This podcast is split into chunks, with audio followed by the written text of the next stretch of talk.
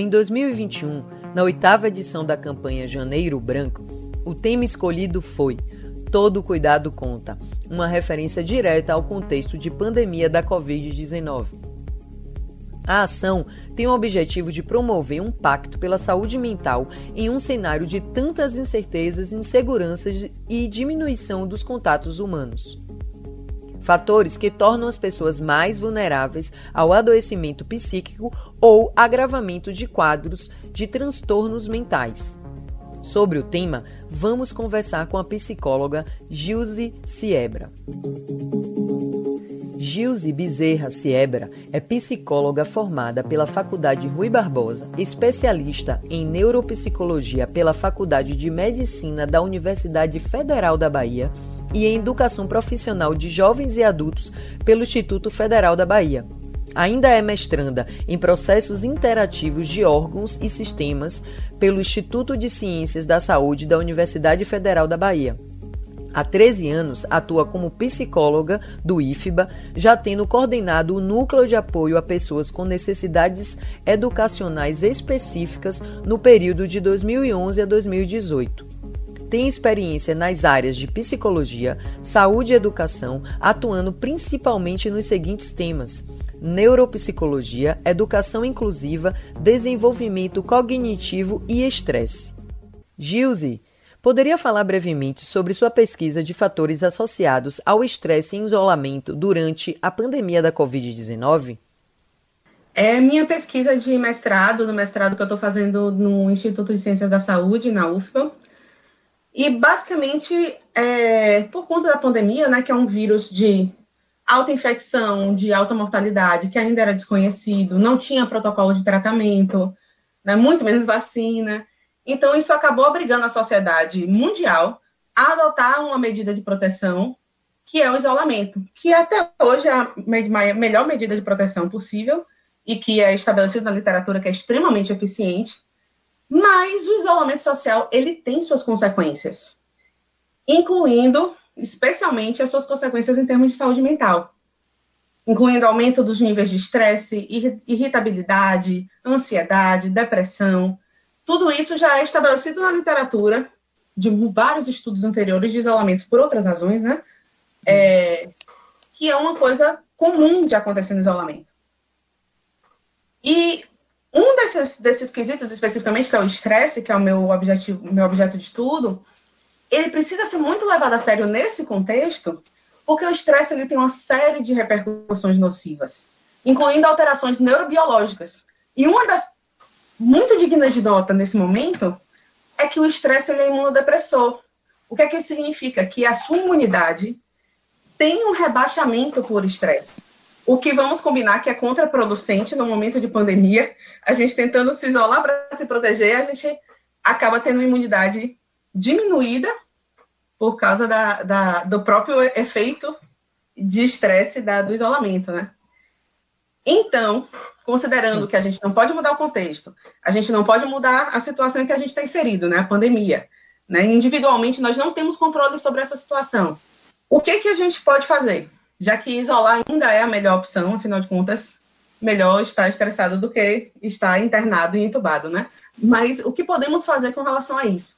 Foi aí que veio a minha pesquisa, em investigar exatamente quais são os fatores dentro desse contexto de isolamento que estimulam e que maximizam o estresse e quais são os fatores que reduzem esse estresse. Então é isso que eu busquei pesquisar, é, no sentido de o que, que nós podemos fazer dentro do nosso processo de isolamento para diminuir o nosso estresse e melhorar o, os resultados desse isolamento sem sair dele, já que ele é tão, tão importante e tão eficiente nesse, nesse momento, né? Qual foi a sua principal descoberta? Olha, minha pesquisa foi bastante ampla, isso foi bem interessante, teve muita coisa é, é, que saiu dali. Ela foi uma pesquisa de, feita de forma remota, então teve mais de 600 respondentes, foi bem rica assim, de informação. Mas eu posso citar algumas coisas é, é principais. Assim. Uma delas é que mulher tem um risco muito maior para estresse em isolamento e para sofrimento, sofrimento psíquico em isolamento nesse contexto atual. E isso é uma coisa que não apareceu não só nas minhas pesquisas, mas muitas pesquisas que estão saindo ao redor do mundo nesse momento, nos últimos meses, né? A gente começou isso no início do ano, com o início da pandemia, e agora que os resultados estão começando a sair, não só da minha pesquisa, mas de pesquisas ao redor do mundo. E isso foi encontrado de uma maneira assim quase uníssona nas pesquisas, que as mulheres têm, têm um, um fator de risco bem maior para sofrimento psíquico e para estresse especificamente dentro do, da, do isolamento e do contexto de pandemia. É, agora, curiosamente, é, ao contrário do que muitas pessoas podem pensar com relação a, a, a mulher é, e essa coisa de terceira jornada de trabalho, de filhos e tal, na minha pesquisa especificamente, ter filhos, ter uma família, o estado civil ser, você está conectado com alguém ali, se mostrou um fator de proteção para estresse gigantesco.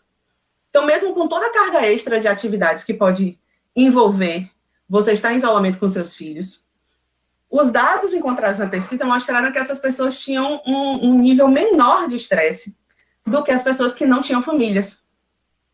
Então, é interessante pensar assim que talvez os benefícios desse vínculo familiar tenham uma, um, um efeito de proteção para o estresse que é muito, que supere muito a carga de trabalho que possa talvez ser maior, né? Nós, enquanto instituição de ensino, né, tem uma coisa que foi bem interessante. Um, um dos grupos que apresentou níveis maiores de estresse foi o grupo de estudantes, especialmente aqueles que estavam estudando em nível de graduação.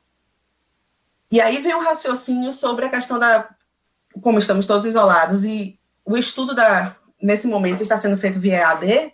Então, é importante a gente questionar aqui se será que a metodologia EAD que precisou ser adotada, né, de uma forma é, ampla nas instituições de ensino de uma forma geral. Será que ela tem contribuído para o aumento considerável do estresse entre esses estudantes?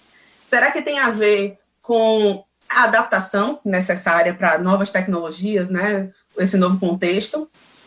E sendo uma adaptação, vai passar depois de adaptado? Ou se é alguma coisa específica da metodologia EAD que é, contribui para o estresse? Isso é uma pergunta importante, porque já está super estabelecido na literatura há muito tempo os malefícios do estresse para a aprendizagem. Então, estresse é inimigo da aprendizagem. Então, levantou uma pergunta e levantou uma bola que eu estou super curiosa para saber depois, para desenvolver mais esse, essa pergunta, né? Como identificar se os fatores que estão afetando a saúde mental são graves ou um estado passageiro e normal em um contexto de pandemia? Essa, essa é uma pergunta complexa. o, o, primeiro é, é preciso desassociar a palavra grave de uhum. passageiro. Assim, porque uma situação ela pode ser grave, pode causar sofrimento, pode precisar de atenção imediata e ainda assim ela ser passageira. Ela não precisa ser permanente para ela precisar ser levada a sério, sabe? Pode ser uma situação que a gente chama né, de agudo em vez de crônico. Mas o, o, o que eu posso dizer aqui para ajudar, talvez seja o que eu diria assim, os sintomas do isolamento frequentes, que de acordo com as, com as pesquisas ao longo das décadas, né? Porque isso pode diminuir, inclusive, o peso desses sintomas. É mais ou menos, sendo assim, fazendo uma analogia estranha, é, é mais ou menos como quando a gente está, talvez, extremamente, a gente está irritado ou a gente está meio triste, e, poxa, por que, que eu estou assim e tal? E aí você, ah, poxa, tô de TPM. E aí, de repente, aquilo já não tem o mesmo impacto em você. Entende o que eu quero dizer?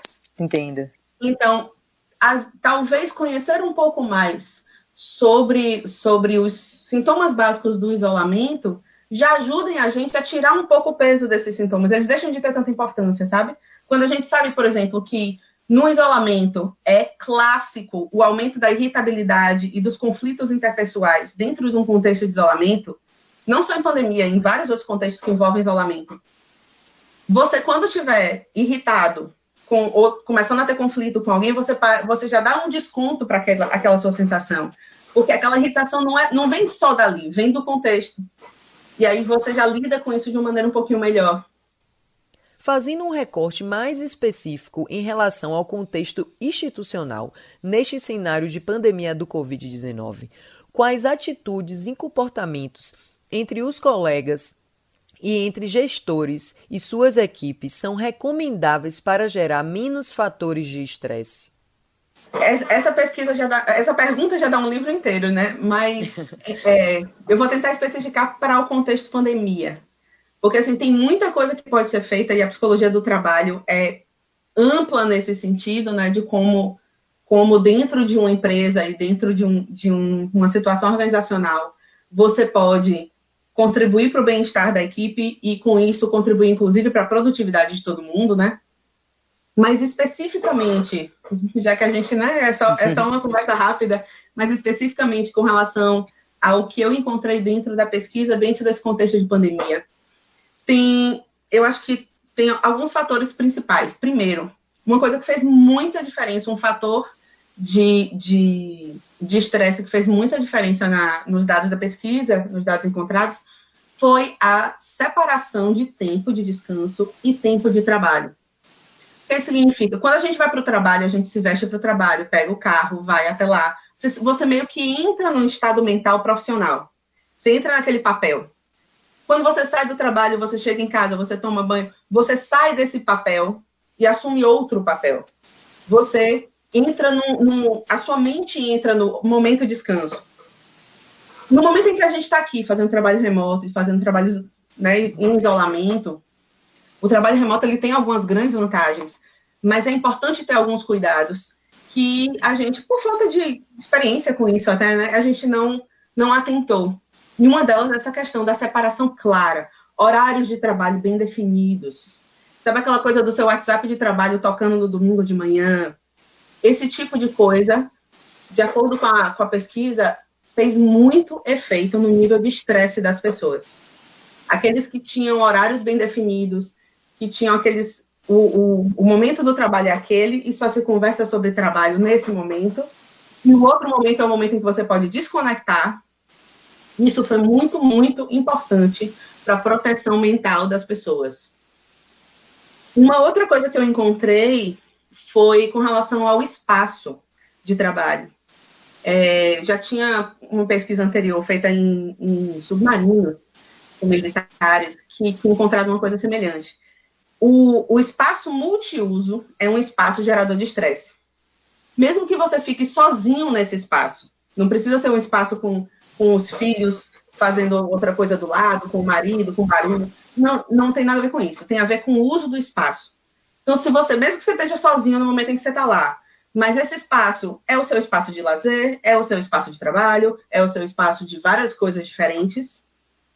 Isso era muito mais gerador de estresse do que as pessoas que tinham um espaço, ainda que pequeno, ainda que fosse aquela escrivaninha no canto da parede, mas que tivesse aquele pedacinho de mundo dedicado especificamente de trabalho. Isso entra um pouquinho no que a gente falou antes sobre a questão do, do, do estado mental, né? De você entrar nesse, nesse papel profissional. E ter, ter o contexto e ter esse espaço era importante também. E acho que uma última coisa, e aí tem tudo a ver com gestão, porque a liderança é muito responsável por isso, o tipo de liderança que a gestão exerce e tudo mais, é a questão do senso de importância das, das, da atividade em que você está tá exercendo. As pessoas que tinham um, um senso de importância, de o que você estava fazendo era importante, de que aquilo tinha algum valor, elas tinham um estresse muito menor, ainda que a carga de trabalho fosse maior, elas tinham um estresse muito menor do que as pessoas que achavam que o que ela estava fazendo não, não era válido, não tinha importância, não tinha impacto. E isso tem tudo a ver muito com as relações de trabalho, com como a, a liderança puxa esses, esses servidores, né, também, inclusive até os professores com os estudantes, né, tem, tem tudo a ver com como a gente inspira as pessoas e o quanto a gente reconhece o trabalho do outro, o quanto a gente dá uma, uma relevância para aquilo que está sendo feito. Isso teve tudo a ver também com, com os níveis de estresse. A partir de seus estudos, qual mensagem pode deixar para as pessoas relacionadas à saúde mental? Olha, eu acho o, o básico no, no, no esquema do estresse de enfrentamento é que isso foi uma coisa que, que também foi reforçada no, nos resultados desse estudo. A forma como a gente percebe a crise interfere diretamente no tipo de enfrentamento que a gente tem.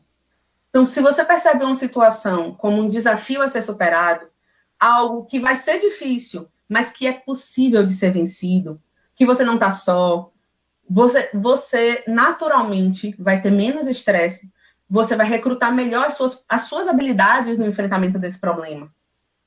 Então, você não só vai se sentir psicologicamente melhor, como as chances de você efetivamente conseguir superar com sucesso uma, a situação é muito maior. Porque você recruta melhor as suas habilidades, você acredita mais nas suas capacidades você tem mais tranquilidade para lidar com a situação. Então, é, algumas coisas podem te ajudar, né, podem ajudar qualquer pessoa a, a conseguir enxergar a situação como um desafio e não como uma ameaça né, como algo extremamente danoso, é, mas como algo que a gente tem, a, mesmo sendo difícil, a capacidade de superar. Né? A psicoterapia, obviamente, é, é uma das principais, né? É essencial você procurar ajuda. Você não precisa passar por isso sozinho. Mas claro que o psicólogo ele não tem varinha de condão e todo o resultado de psicoterapia é uma coisa ao longo de um tempo. Então, o que, é que a gente pode fazer em termos de mudanças simples no dia a dia que podem ajudar nesse momento?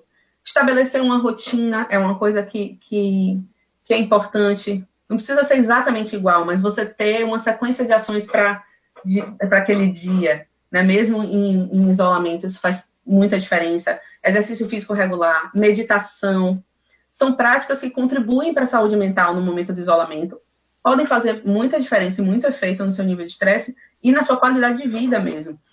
E são coisas que você pode adotar hoje. E são coisas que não não te custam nada além de, de tempo e alguns cliques na internet para encontrar é, aulas de, de, aulas de exercício, né? Seja qual for, uma, uma meditação guiada, tudo isso você pode fazer hoje. Você pode exercer mudanças no seu dia a dia e mudanças na sua, na sua qualidade de vida durante esse período de crise. De imediato, e vai fazer muita diferença, de acordo com o que saiu na pesquisa. Inclusive também o estabelecimento, que eu já falei antes, né? o estabelecimento, por exemplo, de horários regulares, de um espaço dedicado. Tudo isso a gente são pequenas mudanças que a gente está obrigado a ficar aqui, né? Essa realidade atual, não sei, não sei como fugir dela, né? Mas tem como a gente se sentir melhor enquanto a crise passa, né? A gente não precisa ser tão sofrido. Mudanças simples no dia a dia podem ter um impacto grande na, na saúde mental e podem ser aplicadas agora. Então, é, é essa foi a, a, a, a ideia mensagem. fazer isso. Né? e acho que tem algumas coisas bem legais aí que saiu disso, né? Gratíssima aí pelas informações, tá? Pela mensagem também. E vou absorver para meu dia a dia, que eu estou precisando. Todos nós. Boa tarde, obrigada. Criada por um grupo de psicólogos de Uberlândia, em Minas Gerais, no ano de 2014, a campanha Janeiro Branco propõe uma reflexão sobre a saúde mental, promovendo a conscientização sobre a prevenção do adoecimento emocional. A finalidade é incentivar a mudança de vida e a escolha de caminhos que façam as pessoas felizes, com a possibilidade de encerrar aqueles ciclos que não são positivos para sua história. A cor branca utilizada como pano de fundo remete a uma página em branco, que deve ser preenchida com as histórias de vida, suas relações sociais e os novos planos. Sobre o tema, vamos conversar com a psicóloga Lívia Pereira. Lívia Maria Reis Pereira é psicóloga formada pela Universidade Federal da Bahia, especialista em psicopedagogia pelo Instituto Jungiano da Bahia e mestre em administração pela Universidade Federal da Bahia. Desempenhando há 17 anos a atividade de psicóloga do IFBA, atualmente integra a equipe da Diretoria de Políticas Afirmativas e Assuntos Estudantis. Também possui experiência na área de gestão de pessoas. Seja bem-vinda, Lívia. O que significa, em breves linhas, saúde mental, assunto que fundamenta o Janeiro Branco? e como o tema pode ser visto no ambiente de ensino? O Janeiro Branco é uma campanha né, que tem por objetivo chamar a atenção para a questão da saúde mental. Né, mas por que colocar esse tema em evidência? Porque o adoecimento mental ele gera impactos muito preocupantes na vida das pessoas. e impactos também na sociedade em geral. E porque a, a, a saúde mental é o estado de bem-estar, né, que permite que esse indivíduo ele esteja bem consigo, bem com os outros, bem com o ambiente, né, do qual ele faz parte. Então, a saúde mental ela precisa realmente ser colocada em evidência. E com relação à saúde mental no ambiente de ensino, a gente pode pensar que a escola é um ambiente em que vários atores interagem.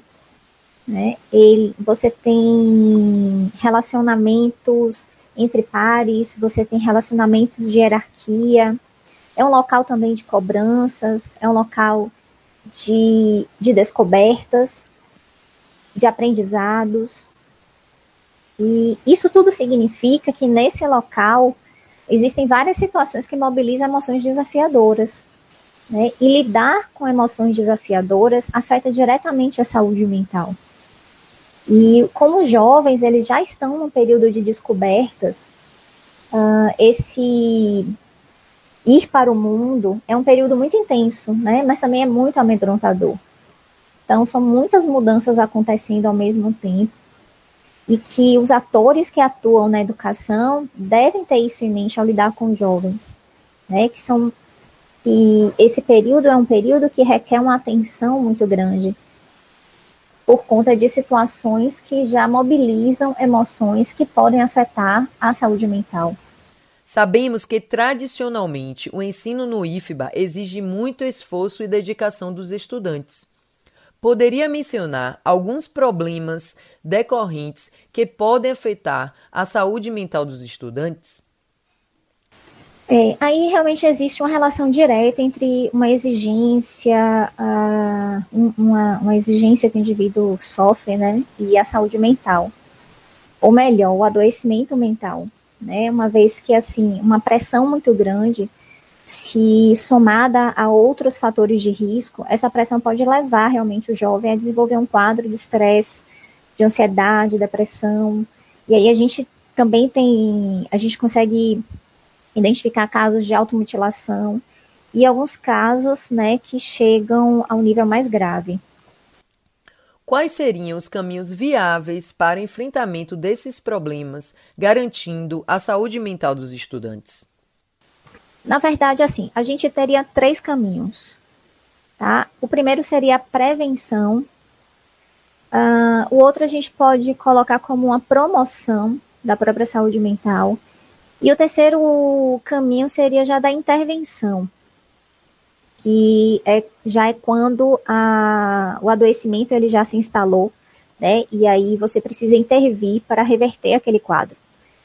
Mas o melhor caminho realmente sempre é a prevenção, né? E a melhor base da prevenção é a informação.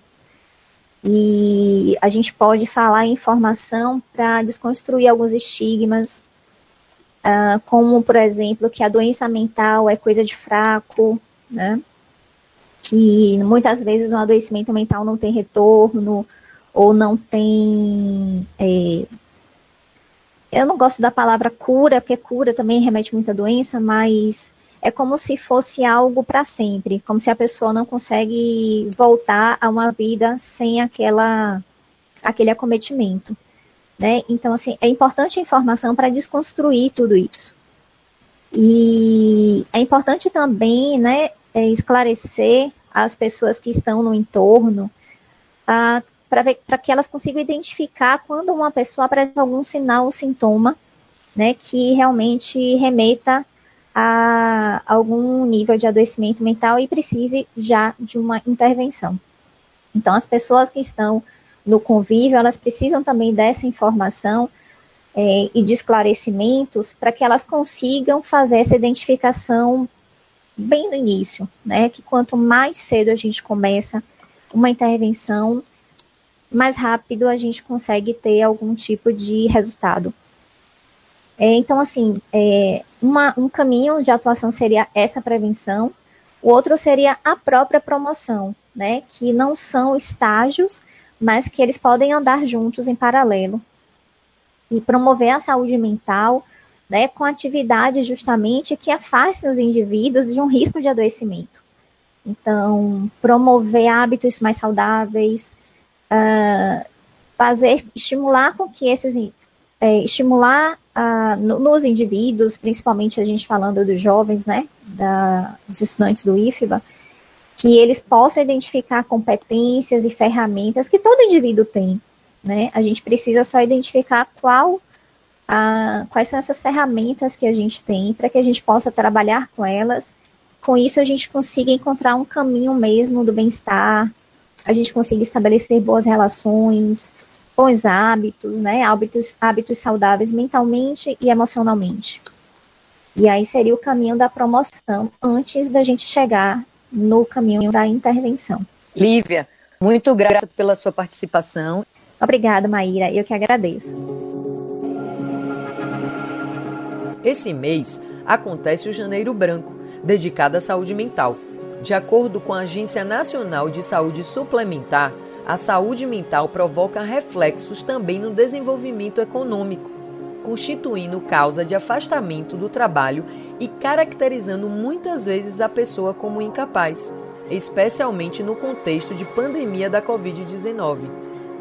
Esse cenário constitui também um desafio para a saúde suplementar.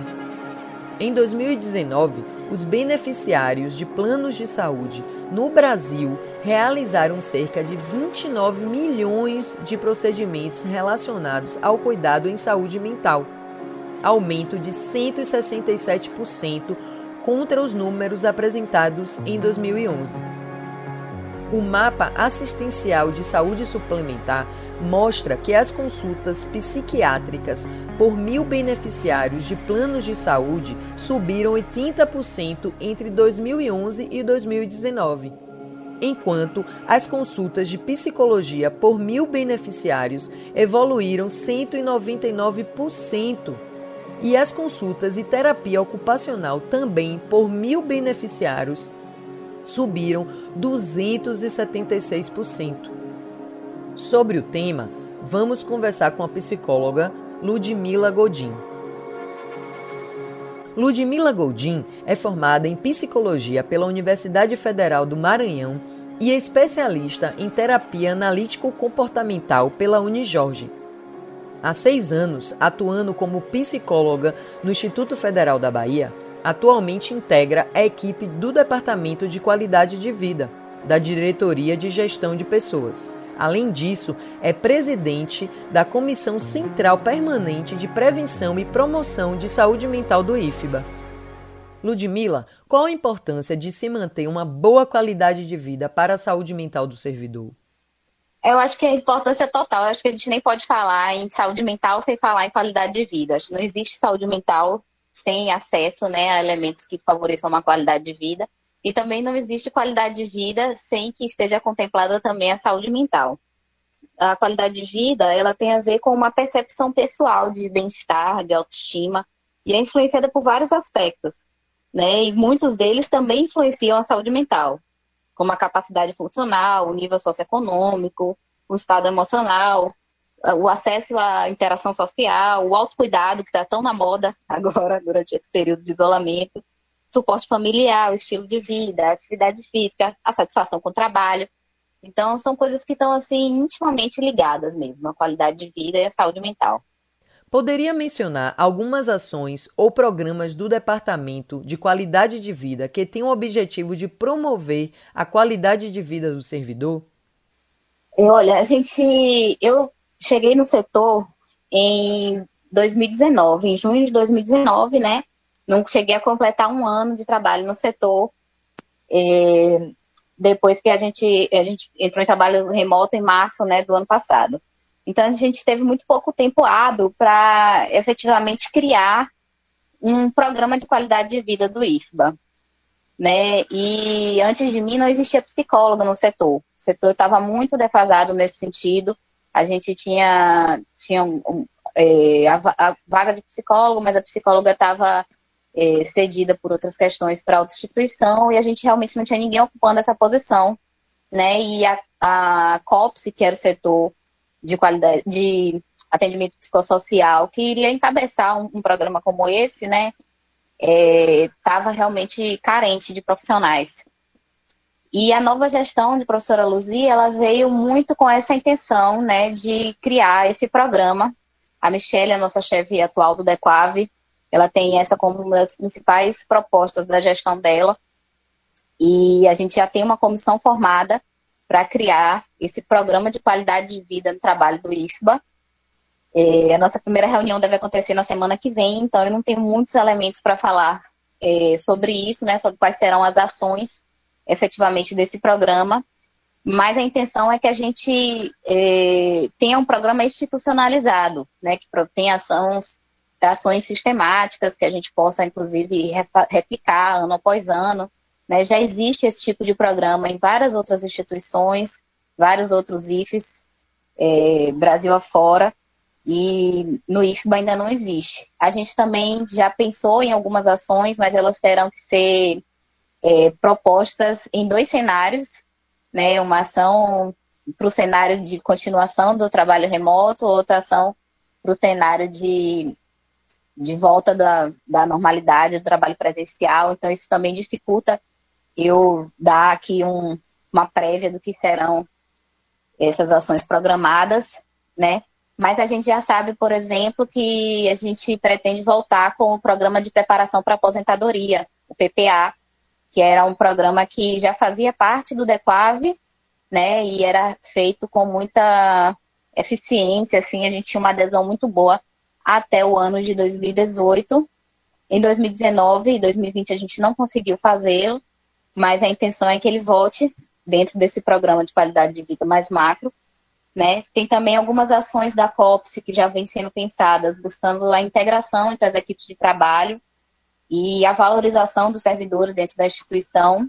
Mas também está tudo muito embrionário. Na verdade, o mês de janeiro e fevereiro são meses de planejamento mesmo do ano, né? Eu faço parte também da Comissão Central de Prevenção e Promoção de Saúde Mental. E a gente também tem pensado algumas ações para o ano. A gente está montando o nosso calendário de ações desse ano. Tem muita coisa já programada, outras que ainda, são pra, ainda estão para serem discutidas com as comissões locais de saúde mental dos TAMP, em que eles já existem. É, eu já posso antecipar que a gente terá também a ação do Setembro Amarelo esse ano, né? E outras ações pontuais que ao longo do ano a gente vai divulgar. Eu tô falando, esse ano está tudo muito assim é, em aberto, né? Porque os planejamentos ainda estão sendo feitos e aqueles que estão sendo feitos estão sendo pensados assim para pelo menos dois cenários, né? Com trabalho remoto, sem trabalho remoto, ainda a terceira hipótese da gente estar num, num trabalho híbrido. Nesse contexto de pandemia da Covid-19, há alguma ação específica para o enfrentamento de problemas que atuam diretamente na saúde mental do servidor?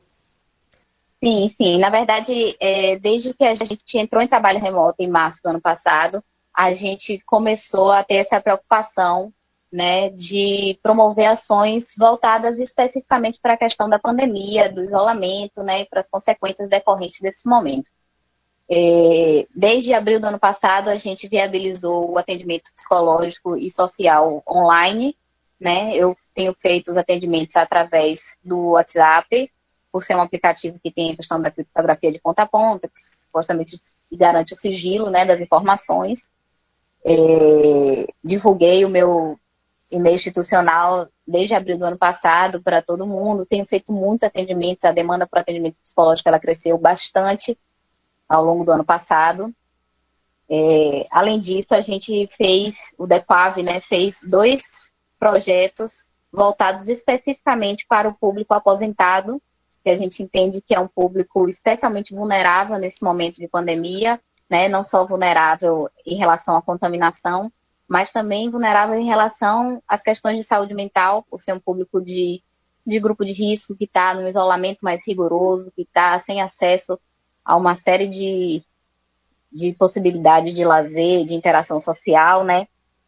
É, a gente fez dois projetos que foram o Atividade, que consistiu em algumas lives de interesse desses, desse público aposentado. A gente fez um levantamento com, com, as, com os aposentados da instituição durante os meses de abril e maio do ano passado, né, e verificou quais seriam os temas de maior interesse deles. E conseguiu profissionais habilitados para falar sobre isso. Essas lives continuam disponíveis na TV IFBA para quem quiser assistir. Os temas foram saúde mental, né, o uso de ferramentas digitais, nutrição. A gente fechou as lives com sarau dos aposentados, onde eles puderam expor suas habilidades artísticas também. Foi um momento muito interessante. É, e também, nessa mesma triagem em abril e maio, a gente aproveitou a oportunidade de contato com os aposentados para verificar as necessidades de atenção psicossocial. Né? E aí a gente verificou aqueles aposentados que estavam mais vulneráveis, que precisavam de uma escuta, de uma atenção maior, em alguns casos de um encaminhamento para um atendimento clínico. E durante os meses de agosto e setembro do ano passado, a gente fez esse atendimento. Eu fiz alguns, é, fiz a primeira metade, a segunda metade foi feita pela Fernanda Viana, uma psicóloga que a gente contratou para colaborar nesse projeto, né? Porque eu também estava com outras demandas à época. E a gente prestou esse acolhimento psicológico a esses aposentados mais vulneráveis. Alguns ainda receberam é, cestas básicas. A gente fez uma, uma doação com base nessas necessidades também. É, e, é, além disso, a gente, desde setembro do ano passado também, a gente começou as ações da Comissão de Saúde Mental. Né, também pensando nesse contexto da pandemia, em setembro a gente fez uma live sobre sofrimento psíquico em tempos de pandemia, né, voltada para essas questões. Ela também está disponível é, na TV IFBA. E esse ano a gente já tem uma ação pensando nisso, que é durante o mês da mulher, no mês de março, a gente vai fazer um evento sobre maternidade e trabalho remoto. Em breve a gente vai estar divulgando maiores informações sobre a data, horário, quem vai estar participando com a gente desse momento, né? E fora isso, a gente está com o formulário da Comissão de Saúde Mental que foi divulgado aí para a rede oficial através do e-mail institucional, que eu peço que todos preencham. A gente também vai conseguir botar o, o link aí no podcast, é, pra, justamente para a gente sondar quais seriam as demandas dos servidores com relação ao trabalho remoto e aos desafios impostos por ele, para que a gente possa embasar esse nosso planejamento do ano de 2021. De acordo com os dados de entrada de atestados, atendimentos de psicóloga e assistente social, solicitações de ajuda e orientações, é possível traçar um breve perfil da saúde mental do servidor neste último ano? Olha, quando a gente fala assim dos, dos dados dos atestados médicos, eu acho que esses dados eles estão um pouco equivocados durante esse ano de 2020. Eu acho que eles podem fornecer muito pouco de informação para a gente. Por quê? Porque os servidores estavam em trabalho remoto, né? E se as questões de saúde mental já são negligenciadas, né, na nossa cultura, em condições típicas, em condições atípicas elas são ainda mais, né? A gente, o servidor adoecido emocionalmente, ele entende que ele, estando em casa, ele está apto a trabalhar, né? E muitas vezes ele trabalha mesmo não estando apto, né? Mesmo isso sendo também fonte de sofrimento nesse momento. E o que eu tenho percebido é isso, dos servidores que eu tenho atendido, né, uma resistência grande em pedir o afastamento. Existe um estigma acerca das doenças mentais ainda no Brasil, né? Então, às vezes a pessoa dá entrada com atestado, mesmo que o atestado seja é, coberto pela questão do sigilo profissional e tal, mesmo assim, né, é uma exposição. Alguns servidores vão estar a par daquela situação ali.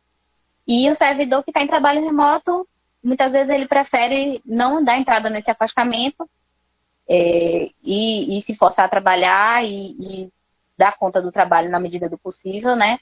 Do que se expor dessa maneira. Então, esses dados, eles não dizem muito pra gente. Mas eu posso dar algumas informações com relação aos, aos dados que eu tenho obtido nos meus atendimentos. Né? Eu acho que a, as demandas mais frequentes que eu tenho recebido é, relacionadas a essa questão do isolamento e da pandemia, né, foram as dificuldades em lidar com a sobrecarga, tem sido muito frequente, né, o acúmulo de tarefas, as tarefas domésticas, com o homeschooling, todo mundo com os filhos em casa, né, tendo que virar pedagogo de um dia para o outro. é, o próprio home office, né? Tudo ao mesmo tempo, ninguém preparado para isso. É, a gente também, eu também tenho recebido muitas demandas em relação à autocobrança por produtividade. Eu vejo muitos servidores assim que é, achavam que quando eles estivessem trabalhando em casa, se eles tivessem a possibilidade de trabalhar em casa, eles iam produzir muito mais. Né? E depois tiveram esse choque de realidade de ver que não é bem assim. Né? Trabalhar em home office nessas condições que nós estamos não é nada fácil. E também a pressão dos gestores, e alguns gestores equivocadamente também têm, agido dessa maneira, né, pressionando os servidores, é, também por esse mesmo pensamento, ah, mas você está em casa, né, supostamente você está com tempo para fazer, para trabalhar, e esquece que a gente está acumulando todas essas tarefas ao mesmo tempo. Então, eu acho que, que essas seriam as, as demandas mais frequentes que eu tenho recebido desde abril. Tá? Sinto que caíram um pouco essas demandas de dezembro para agora. Acho que não sei se as pessoas estão mais adaptadas ao processo de, de trabalho remoto, já conseguiram organizar melhor a rotina, ou se simplesmente eh, estão flexibilizando mais o isolamento, né, e tendo mais acesso a, a atividades de lazer, né, a outras, outras possibilidades que favorecem a saúde mental. Quais são os canais de atendimento em caso de necessidade de diálogo com a instituição para tratar de questões relacionadas à saúde mental? Olha, os canais de atendimento são é, os e-mails institucionais das próprias servidoras que fazem atendimento psicossocial. A gente pede que encaminhe diretamente para a gente, porque às vezes relatam algumas questões sigilosas, mais delicadas, né? E a gente prefere que faça o um encaminhamento direto. Tem o meu e-mail institucional, que é Ludmila, com demudo dois L's, Gondim, G-O-N-D-I-M, arroba ifba.edu.br. É, tem o e-mail da Priscila Veloso, a Priscila ela é psicóloga também, da COPSE. Ela está recém-chegada na COPS, ela foi removida recentemente. E chegou agora no mês de janeiro, está ainda se ambientando, mas já está disponível para atendimento psicológico também, é uma excelente profissional. No e-mail dela é priscila, com dois L's, ponto veloso, arroba ifba.edu.br. É, e você pode também mandar um processo SEI. A gente tem um processo específico de atendimento psicossocial. Esse processo ele é sigiloso, né? Tem, aparece aquela taginha vermelha no SEI. E você concede a credencial para mim, ou para Priscila, ou para Fernanda Daltro, que é nossa assistente social, Maria Fernanda Daltro. Né? Se for uma demanda de atendimento social, você pode conceder credencial para ela também. É, o, dela, o nome completo dela é Maria Fernanda Daltro, Priscila é a Priscila Pinto Veloso e eu sou Ludmila é, Gondim Passos. No C aparece ludmila.gondim. Você pode mandar por lá. E se for alguma demanda para a Comissão de Saúde Mental, né? É, lembrando certo. que a Comissão de Saúde Mental não faz atendimento psicológico na Comissão de Saúde Mental. A gente trabalha com prevenção e promoção de saúde mental, ou seja, com ações mais amplas, que tenham um alcance maior, né?